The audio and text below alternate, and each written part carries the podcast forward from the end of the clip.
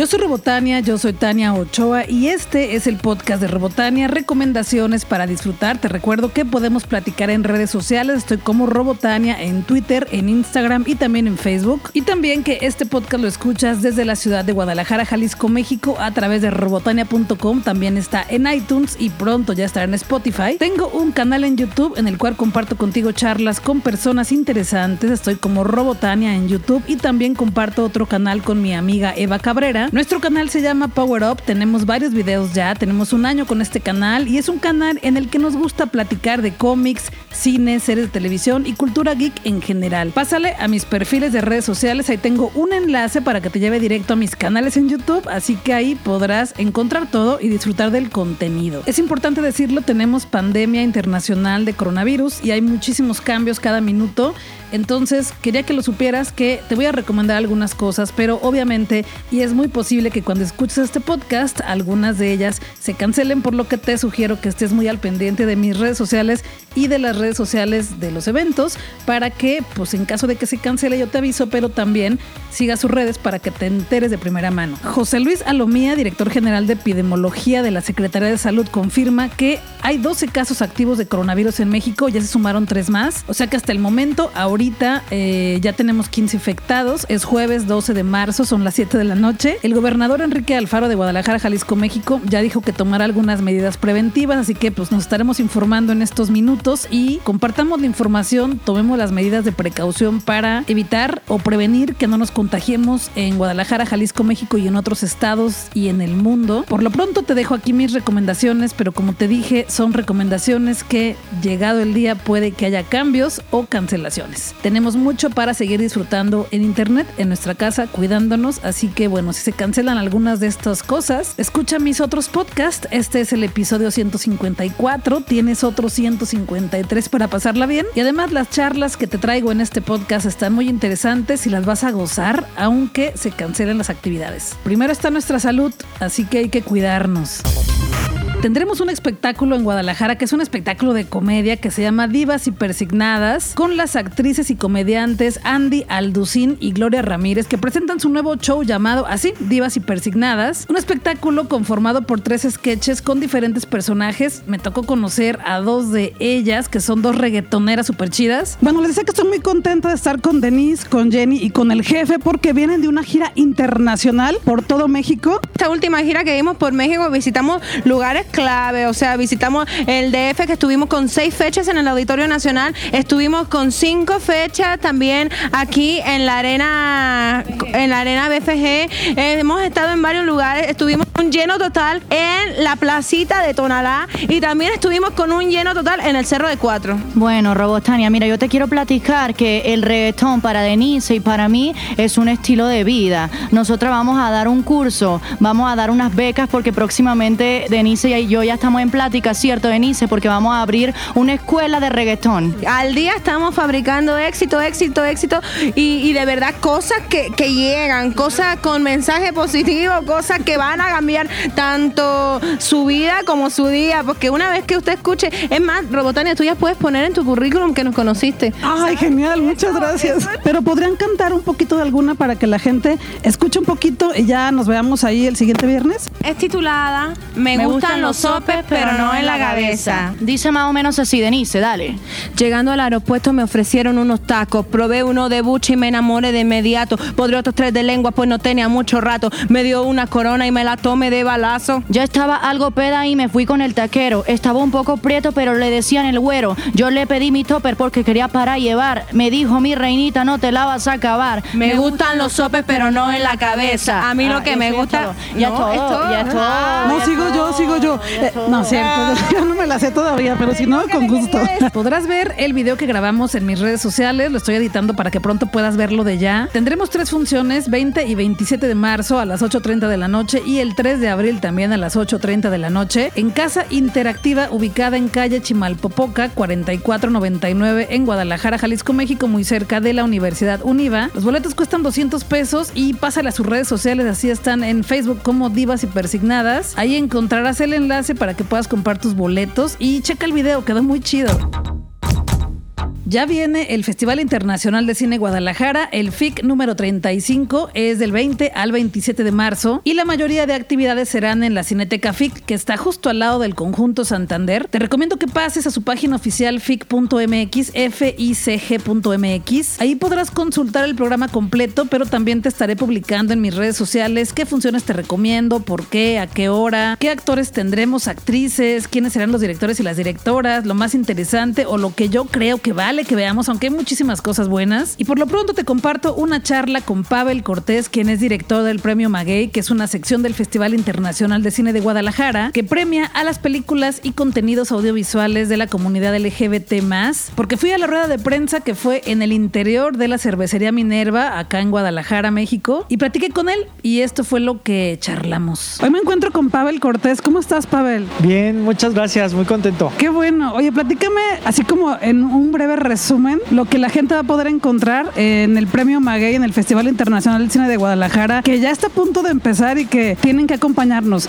Cuéntanos un poquito de lo que van a encontrar por ahí. Sí, mira, es la novena edición del premio. Es el premio enfocado al cine sobre diversidad sexual más importante de Latinoamérica. Y en esta próxima edición presentamos 14 películas en competencia, representando 10 países. Está obviamente México, Brasil, Alemania, Argentina, Francia, Estados Unidos, Sudáfrica, un montón de países, ¿no? Pero creo que lo más importante de esta siguiente edición es que todas estas películas de alguna manera están enfocadas en historias sobre personajes jóvenes. Lo he repetido como en diferentes ocasiones, pero yo creo que conforme vamos cumpliendo años, como que va caducando nuestra visión del mundo, ¿no? Entonces yo creo que son las nuevas generaciones las que tienen la voz y también una visión real de lo que es el mundo actual, ¿no? Entonces son obviamente historias que parten de la diversidad sexual, pero que nos muestran diferentes realidades sociales, ¿no? Es, es un deleite, ¿no? Estas 14 películas son todas maravillosas, todas estoy seguro que van a generar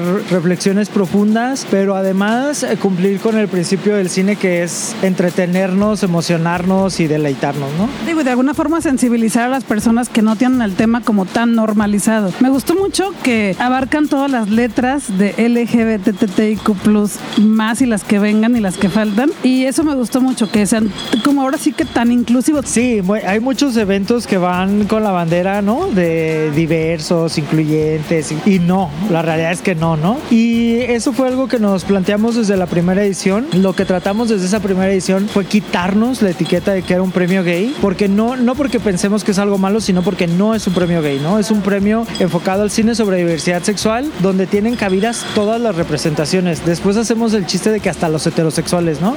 Pero es cierto, porque de alguna manera creo que eh, la sexualidad humana es una parte mínima de nuestra persona, ¿no? O sea, en realidad nos construyen muchísimas cosas más en las que todos podemos tener puntos de encuentro, ¿no? De alma y que creo que son muchas más las cosas que nos unen que las que nos separan, ¿no? Aunque siempre nos enfoquemos en las que nos separan. ¿Por qué? No sé, pero es así. Pero sí, también eh, una parte del reto era no hacer cosas para la comunidad, ¿no? No también en un sentido negativo, pero de nada sirve que la gente de la diversidad pues vea cine sobre diversidad. El objetivo es que gente que no es de la diversidad, entre comillas, porque yo creo que todos somos diversos, vean este tipo de películas. Y son además películas que nosotros somos muy conscientes que este tipo de proyectos son apuestas, ¿no? O sea, yo sé que alguien que entra a ver una, una película del festival o de Premio Maguey particularmente hace una apuesta, ¿no? Y nos da un voto de confianza que nosotros no podemos defraudar.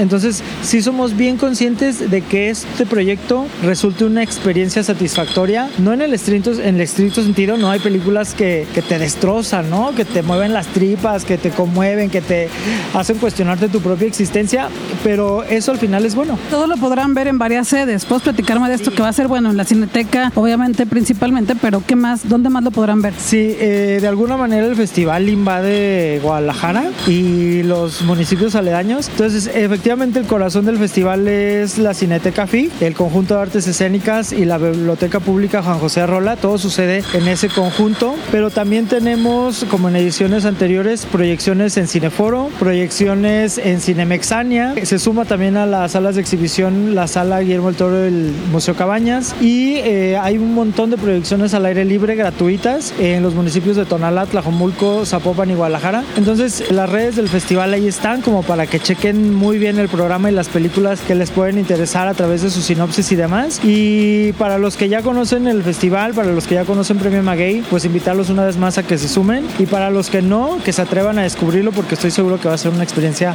fascinante. Pues muchas gracias también por invitarlos a conocer el interior de Cervecería Minerva. Y pues ahí nos veremos en el FIC. Muchísimas gracias.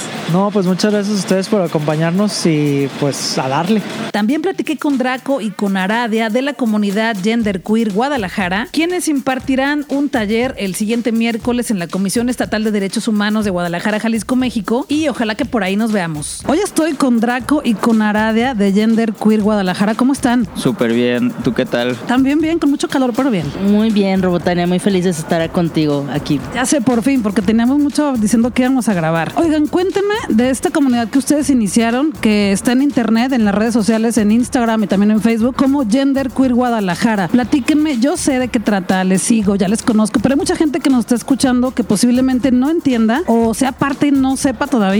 Y me encantaría que supieran de qué trata su comunidad, qué es lo que hacen, qué es lo que promueven, para que la gente que se identifique pues pueda buscarles de ya, ¿no? ¿Quién quiere empezar?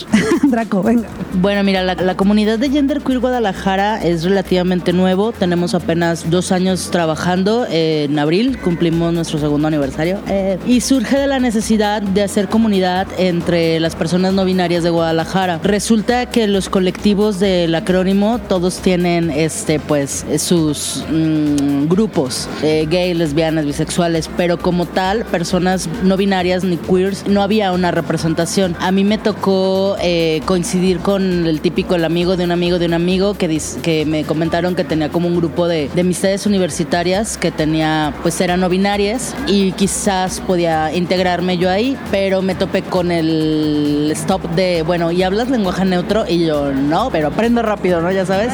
Entonces me dijeron, no, es que sabes que nosotros ya estamos así como muy avanzados en el temas de género y como que ahorita no. Entonces, esa misma cara que acabas de poner fue la que yo puse. Este, sí, y es que a veces sí, sí puede ser algo delicado cuando no estás como deconstruido lo suficiente o reeducado. Eh, sí requiere como mucha paciencia e integración al, al grupo. Entonces, a lo mejor en ese momento yo no tenía esa, esa habilidad y pues bueno, me senté. Pero después varias personas me dijeron, pues güey, o sea, tú conoces un chingo de gente, ¿por qué no haces un espacio en Facebook eh, que finalmente es gratuito, que llegan muchísimas personas, donde tú vayas como poniendo información de lo que tú ya sabes y seguramente va a llegar gente a sumarse a esto, a compartir experiencias. Y de eso surge Gender Queer Guadalajara, o sea, la verdad es que me- siempre lo he dicho, a mí me gustaría decir que yo en Paloma Blanca de la, de la ONU quería hacer un grupo para todas, pero fue de una necesidad personal de integrarme con, con mis pares, porque yo como persona no binaria pues no, no encajo en muchas veces con los colectivos lésbicos o pues tampoco con los gays o con los bisexuales, entonces sí, sí necesitamos este grupo como de, de pertenencia y este sentido de paridad. Entonces surge así y parece que es algo nuevo, eh, toda esta onda queer, todo este, todo este rollo de lo no binario, pero en realidad no. Hay, hay muchas, muchas cosas e historias de fondo desde tiempos prehispánicos que ahorita ya Aradia, que es así súper sabedor de esas cosas, te va a explicar. De hecho, me gustaría que, que platicara alguno de ustedes sobre qué es una persona no binaria, ¿no? O sea, porque te digo, yo lo puedo entender en algunos podcasts, lo he como intentado tomar el tema, he platicado de esto, pero yo siempre creo que hay una primera vez y creo que puede ser que este sea el podcast, que alguien sea la primera vez que nos está escuchando. Y me gusta eso, pero me gustaría que explicaran, porque ya dijiste el, grupo para quiénes son, pero alguien que diga, ¿y qué es no binario ahorita, no? ¿Qué es no binaria? ¿Qué es no binaria? ¿Qué es eso? ¿Y cómo sé si pertenezco o no? ¿Quién me quisiera explicar? Aradia. Jazz. Pues justamente respondiendo a tus dos preguntas anteriores, el grupo justamente se ha creado como para poder acercar a personas, como ya lo dijo Draco, no binarias. Y estas personas no binarias pues somos todas aquellas personas que no nos identificamos por lo menos al 100% como hombre o como mujer de manera establecida. Sí, puede ser que a lo mejor te identifiques sí como hombre y como mujer, pero que cambie tu género constantemente de acuerdo a ciertas situaciones, de acuerdo al clima, de acuerdo a cualquier cosa que pueda llegarte a suceder. Suceder, como es en el caso de las personas género fluido, como lo somos Draco y yo. También existen las personas a género, que son incluidas como parte de lo no binario, que son personas que no se identifican ni como hombre ni como mujer, inclusive personas que se identifican como hombre y mujer al mismo tiempo, ¿no? Entonces hay gran variedad de géneros que no necesariamente son como estos dos estereotipos que la sociedad nos ha marcado y todo aquello que tenga que ver con lo que no es el ser hombre y mujer todo el tiempo al 100% como lo marca la sociedad,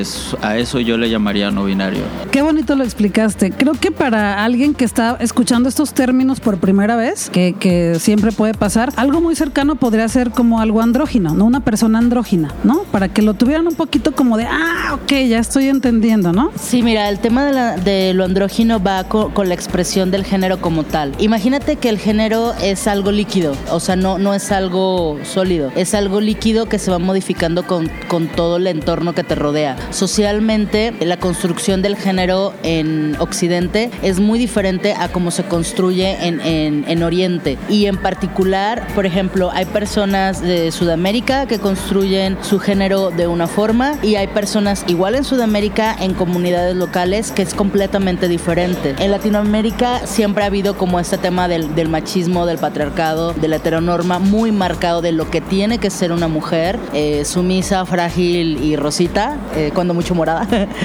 como tú que andas de moradita. Este, y lo que tiene que ser un hombre tiene que ser este macho dominante, azul marino, este serio, feo, fuerte y formal, ¿no? Y peludo, si no, no es. Sí, y ahorita ya con la competencia de barbas, pues imagínate. Entonces, ¿qué es lo que pasa cuando hay personas que no cumplen con estas características? Y no digamos por una cuestión de genética o, o- o de apariencia o de un look, que al final de cuentas tú lo puedes decidir cómo decides vestirte al día, pero en, en sí, en, su yo interior, siempre hay algo que te dice, bueno, así me dijeron que yo tenía que ser, pero esto no es lo que soy yo. Entonces, uno siempre es consciente de lo que es y de lo que no es. Lo que pasa es que a veces tenemos miedo a, a salir de, esa, de ese completamente negro o ese completamente blanco. Entonces, si tú ves como líquido al género, te das cuenta entre el negro y el blanco hay un montón de tonalidades que salen de, de lo cisnormativo y eso es lo no binario. Ahorita yo estoy un poquito como tratando de hacer una reflexión positiva para llegar a más personas de que están utilizando lo no binario como una categoría de moda o una categoría de competencia en, en X eventos. Y yo digo, bueno, ¿qué tanto puedes tú decirle a una persona, tú te ves lo suficientemente no binario o tú no te ves lo suficientemente no binario? Eso no es, no es, no es lo correcto. No quiero decir que esté bien o que está mal, yo no caigo en esos juicios de valor, pero creo que las personas desde su yo interior, cuando tú sabes que tu expresión de género no va a la norma impuesta tradicional que te dicen así tiene que ser una mujer, así tiene que ser un, un hombre,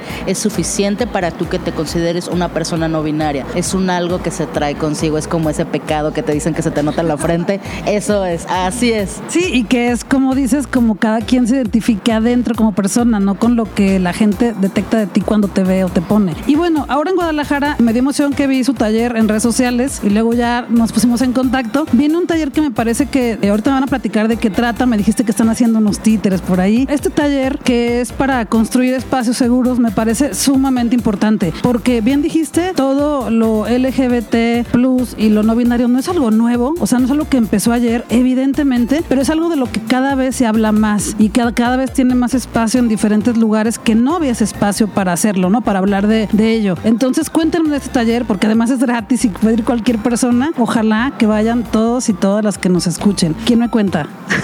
¿Arade? Pues la intención de este taller es justamente como hablar de lo que nos puede llegar a suceder como personas no binarias en ciertos aspectos, en ciertos lugares, en cuestión de incomodidades que tal vez algunas personas como nosotros hemos pasado por el simple hecho de que tal vez las personas no están preparadas o no conocen o simplemente ni se quieren preparar como para saber cómo tratar con personas no binarias, ¿no? Entonces nosotros a lo mejor ya manejamos cierto lenguaje y a veces hasta para nosotros claro que puede ser difícil, pero pues simplemente está como la motivación de hacerlo y el hecho de enseñarle a otras personas que pues se puede lograr, ¿no? Se puede lograr hablar en lenguaje neutro, lenguaje inclusivo y que pues más personas se sientan cómodas al final. A lo mejor pudiera decir que yo no tengo un conflicto, que me traten como quieran porque yo sé perfectamente quién soy, pero yo sé que no todas las personas tienen estas, esta facilidad, ¿no? O sea, yo sé que hay chicos trans, hay chicas trans, hay personas no binarias que no les gusta que les traten a lo mejor como mujer, como hombre o como lo que sea, ¿no? Entonces yo creo que pues simplemente tratar a todas las personas con respeto y es parte como de la finalidad que tiene esta plática, como llevar a cabo este aprendizaje y que también puedan ver como los ejemplos burdos de cómo es que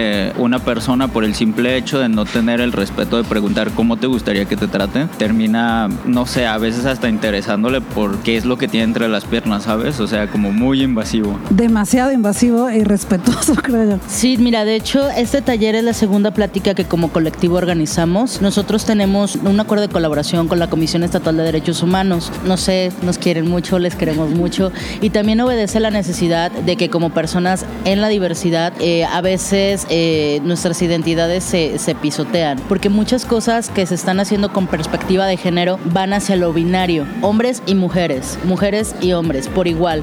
Pero no están considerando a, otras personas que no, no es que no seamos ni hombres ni mujeres. Simple y sencillamente, pues no, no nos sentimos parte de, de esa cis heteronormatividad. Eh, Te lo tengo que decir despacio para que se entienda. Y es, es muy interesante porque a veces incluso dentro de los mismos ambientes de diversidad sexual se viven estas violencias, situaciones que a veces por una cuestión, como decía Aradia, no preguntar o suponer, se puede violentar a la persona y muchas veces en una primera impresión, desde lo más básico, desde que llegue un mesero y te diga, hola reina, eh, y dices, ay Dios mío, o sea, ahí ya se rompió todo el charming y ya te empiezas a, a- sentir incómodo, porque por ejemplo un mesero no viene una sola vez a, a decirte, hola reina, hola chula, sí guapa, sí mija, o sea, ajá, güerita, no te dicen dos veces eso, o al menos lo tienes unas cinco veces en tu mesa y ya llegas a un punto donde dices, ya déjame de hablar, vete, o sea, se puede ser muy incómodo. El primer taller que dimos eh, fue sobre qué significa ser no binario, también lo dimos en la Comisión Estatal de Derechos Humanos y todas estas, los orígenes de cómo es que es- esta comunidad no binaria se está visibilizando de nuevo. No es nuevo, como te comenté, hay por ejemplo aquí en México están los mushes, están personas dos espíritus, eh, están eh, fa, fa, finen, o sea, hay muchas personas o, o de algunas comunidades pequeñas o prehispánicas y precolombinas que ya tenían esto, esta, esta dualidad. El género es muy diferente al, al sexo genital. El género está en la cabeza, entonces a todas las personas que nos vayan a escuchar y que estén escu- escuchando de no todas las personas somos hombres y mujeres, no vayan a pensar este, cosas que no van, ubíquense que el cerebro es, es donde se deposita el género, entonces esto fluye. Y sí es importante que, que lo tomemos en cuenta porque como decía Aradia, a veces las personas te leen de una forma por cómo te vistes o por el tono de tu voz o por tu nombre, pero están infiriendo sobre una cuestión genital que no debe de suceder, porque incluso hay personas trans binarias que pues vaya, tienen como este pase de, de cisgénero que no sabe realmente que hubo una transición antes de lo que tú estás viendo y tú ya estás infiriendo que es una persona con determinadas características y eso ya también es muy violento. Entonces, ese taller va de la mano para las personas, obviamente para todas las personas de diversidad sexual que quieran este, tomar herramientas que ya tenemos en el idioma español, porque tenemos un idioma muy rico y muy vasto. Hay personas que se conflictúan mucho con la RAE, con el E, con el elle, con el nosotres y todes, y con la X y con la arroba, pero realmente el idioma español es tan vasto que ni siquiera necesitamos decir pronombres. O sea, si le, si le pensamos tantito te das cuenta que está de más decir, eh, hay personas que dicen, ay, es que la Tania, ay, es que la Aradia. O sea, no, simplemente es Tania. Y, o sea, ya de entrada, o sea, hasta te pusiste roja, o sea, está de más. Hay gente que me ha dicho, sí, a mí no me gusta que me digan la, como que siento que soy una mesa, no sé. Sí, sí, o sea, entonces pasa lo mismo con las personas, pasa lo mismo con las personas, está de más. Y si realmente nos ponemos a utilizar el lenguaje español como lo que es, algo rico y vasto, ni siquiera necesitamos ponerle es a las cosas, simplemente llamar a las cosas, a las personas y a las situaciones como son, de una forma muy, muy neutra, pensada, eso también es, es importante, y fluye la energía, el respeto, hermoso. Y además también es sensibilizarnos un poco a esto, ¿no? Por ejemplo, digo, se me ocurrió un ejemplo ahorita que yo a veces utilizo cuando doy clases o charlas con alumnas y alumnos, ¿no? Porque mejor les digo estudiantes, ¿no? Entonces como que yo sí trato de buscar esas palabras que son para todos y para todas en un salón o para todas las personas que estén ahí, ¿no? Y creo que, como dices, no es difícil, solamente sensibilizarnos, de construirnos un poquito con lo que nos han dicho que así tiene que ser y la gente lo agradece cuando le- les incluyes. Yo agradezco mucho cuando incluyen ya en algunos lugares porque en todos lados como mujer como que nunca te nombraban, ¿no? Ya empiezan un poquito, pero era en mi título de licenciatura dice que soy licenciado, ¿no? O sea, yo soy licenciado y yo me enojaba, ¿no? Ya ahorita ya te permiten que te que tú decidas qué quieres que diga, pero cuando yo egresé no y era mi pelea y no, es que así es. Yo, ¿por qué? Y bueno, creo que esas son las, las formas, ¿no? Y de hecho va muy orientado a las personas, como te decía, dentro de la diversidad, pero también personas que viven familiares en la diversidad y que, por ejemplo, a lo mejor maestros o prestadores de servicio que atienden a personas de diversidad sexual y que estos primeros encuentros son fundamentales para tener una comunicación efectiva. Entonces, este taller va a estar muy padre porque vamos a... No, no quiero es- spoilerearlo, ya, te, ya sí, claro, ya, ya lo No, sí, claro, no, no lo hagas mucho porque, porque pues para que se lleven la sorpresa ahí. Para empezar, tres cosas les voy a decir. Las actividades que organiza Gender Queer Guadalajara son gratuitas. Estamos en colaboración constante con otras organizaciones. Ya, ya lo dije, con la Comisión Estatal de Derechos Humanos, con Impulso Trans, vamos de la mano. Eh, ellos como personas trans binarias y nosotras como personas trans no binarias y todo el paraguas de, de la diversidad, este, de, lo, de lo queer, que también es muy vasto y que yo creo que eso ya es tema de otro, de otro podcast, porque eso sí te lo tenemos que dibujar, créeme. Y por otro lado, son en espacios seguros, no son en la calle. O sea, cuando son en la calle es porque tenemos el respaldo de otras asociaciones y somos muchos y entre todos nos cuidamos, pero no son en, es un espacio cerrado, seguro, 100% este, confidenciables, o sea, todo súper tranquilo. Y este, pues bienvenides porque vamos a, van a conocer a unos amiguitos que nos van a estar ayudando. Este unos cuates que nos van a ayudar a, a ejemplificar cómo a veces las personas nos podemos ver de, de burdas, en tratar a las personas como,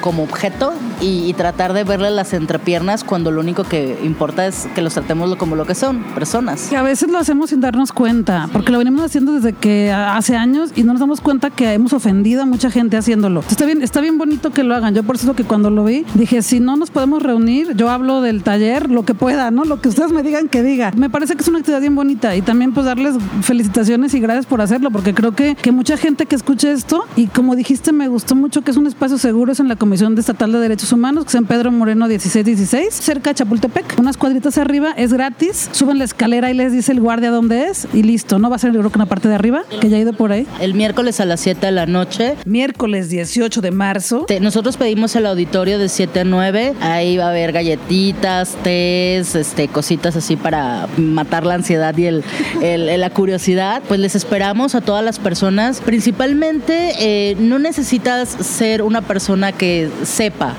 Tienes que tener la de aprender, eso es lo más importante. Siempre tratamos en el colectivo de, de hacer llegar la información. Mucha de la información que nosotros mm, recibimos viene en otros idiomas y es muy complicado porque yo soy muy consciente que la educación es un privilegio y no todas las personas que tienen este acceso a otros idiomas es, es fácil que lo, que no tienen, perdona, que, que no es fácil que lo apropien porque muchas veces por un término ya cambia completamente el contexto.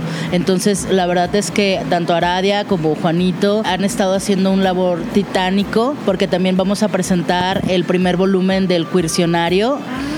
Platícales del Quircionario. Platícame, por favor. sorpresas. Pues sí, justamente estamos ah, trabajando con, un, con el Quircionario, que es pues este diccionario con el que buscamos como ah, hablar justamente de estas palabras que a veces las personas no entienden o apenas están como o estamos como en este proceso de, de aprendizaje o entendimiento. Entonces pues buscamos también como entregar esta información de una manera lo más digerible posible e inclusive cómica. Y, y pues sí, justamente todo nació como con esta idea, ¿no? De, de informar, de divertir y aparte que son un montón de conceptos que sale uno y ya salieron otros cinco en lo que tú entendiste ese concepto. Entonces, pues al final es eso, que, que no solamente se queden pláticas porque sabemos que no siempre las personas pueden llegar a las pláticas, a veces porque es entre semana, a veces porque viven muy lejos. Entonces, pues también, ¿por qué no hacer algo que pueda llegar a más personas que no hayan estado ahí o que también puedas ir a la plática y que te lleves más información y pues que te pueda llevar, sino también nuestra edición digital.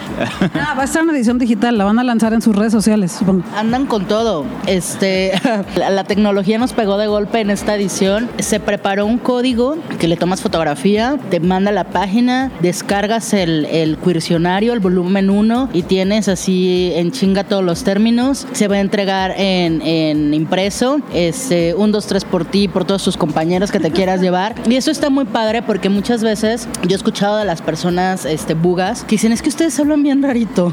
Este, empiezan a hablar y parece que hablan en otro idioma. Y con los términos del sí somos, el ese mamona, el sabes que sí, el obtenida que de, vemos, pues todas esas cosas vienen en el cursionario. Porque realmente este, son modismos de, de la gente que anda en el ambiente. Hay gente que es de diversidad y que está en sus oficinas, o sea, no están en el closet, pero están en el escritorio, este, y que no saben, y que llega el fin de semana y, y empiezan a hablar en, en, en, en el, en el calor, en, en jotero, este, y, y se quedan así como, ¿qué?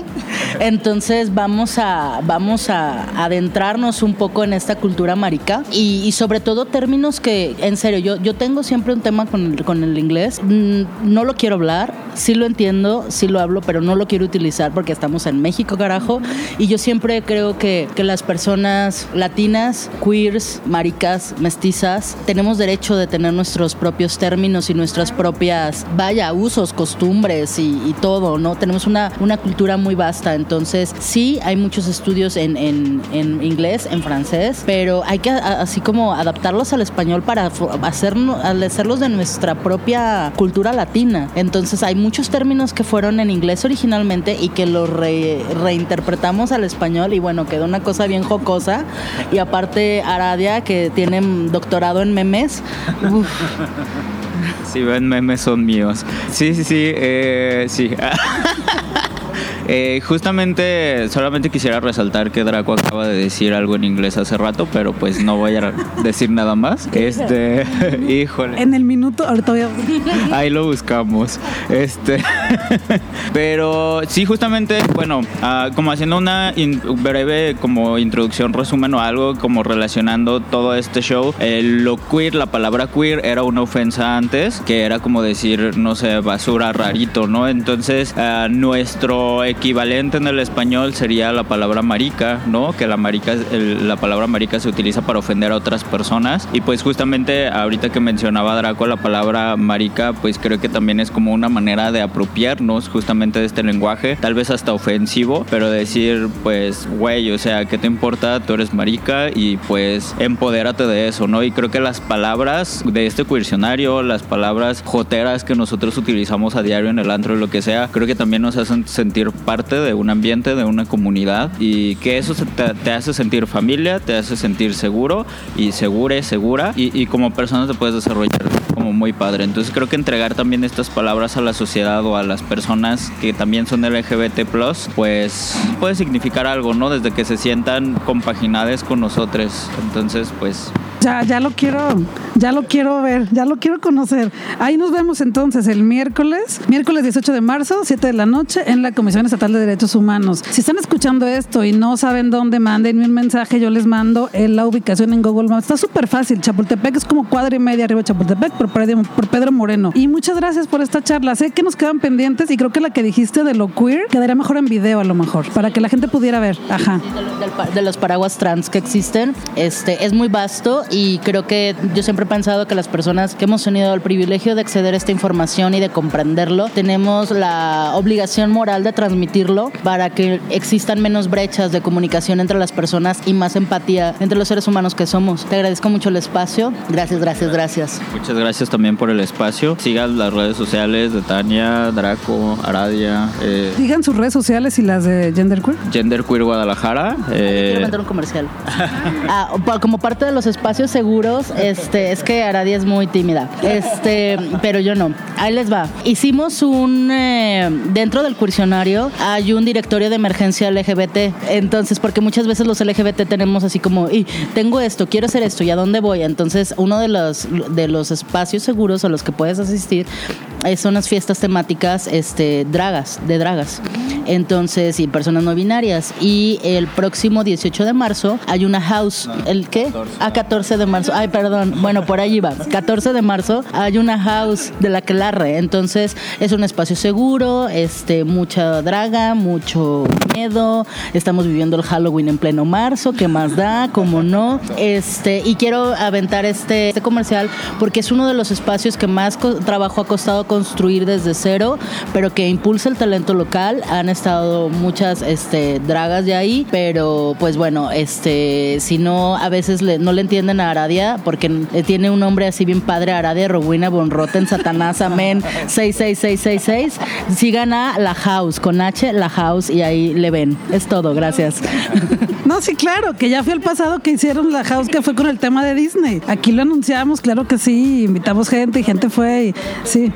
Sí, yo sé que le dio pena, le dio pena. Pero antes de empezar a grabar estábamos hablando de eso, de que el vestuario y que no sé qué. Entonces sí, es el sábado y ¿te acuerdas el, el espacio, la, dire- la dirección que no lo trae? Eh, es la Casa Liceo, es fácil de encontrar. La dirección, si, en, la Casa Liceo, calle Liceo, está bastante céntrico, a una cuadra de alcalde. Y pues, si tienen más sigan. eh, la house es H-A-U-S y pues GDL. Ahí está todo, cómo comprar los boletos, con quién, en qué partes de la ciudad, cuánto cuestan, todo está ahí. Bien fácil, ahí que lo van a encontrar y también van a encontrar ahí a las chicas drags que van a dar show ese día en la noche. Entonces el tema es aquelarre, para que vayan. No tienen que ir forzosamente, eh, que yo casi nunca voy, este, como eh, transformada, pero no tienen que ir forzosamente de, bruja, de aquelarre, pero pueden ir también a conocer o pasársela bien con todas las que vamos a estar ahí. Entonces muchas gracias, muchas gracias. Luego grabaremos ese video queer y todo lo que nos falta en el año. Muchas gracias por a estar acá en el podcast de Robotania. gracias a ti, gracias a todos por escucharnos. Gracias a todos.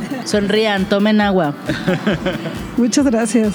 Yo soy Robotania, yo soy Tania Ochoa y este es el podcast de Robotania, recomendaciones para disfrutar. Te recuerdo que estoy en redes sociales como Robotania, en Twitter, Instagram y también en Facebook. Pásale a mi canal de YouTube que también se llama Robotania y también comparto otro canal con mi amiga Eva Cabrera que se llama Power Up. Así lo encuentras también en YouTube, Power Up Robotania o Power Up Eva Cabrera. Y si no, pásale a nuestras redes sociales. Yo estoy como Robotania y ella está como arroba Eva Cabrera. Ahí tenemos el enlace directo a nuestro canal en cada uno de nuestros perfiles. Síguenos y suscríbete al canal. Regreso pronto. Gracias por acompañarme en este podcast. Yo soy Robotania, yo soy Tania Ochoa. Guadalajara es nuestra y tenemos que seguir disfrutándola. Vámonos a disfrutar que la vida es corta y el tiempo se nos está terminando.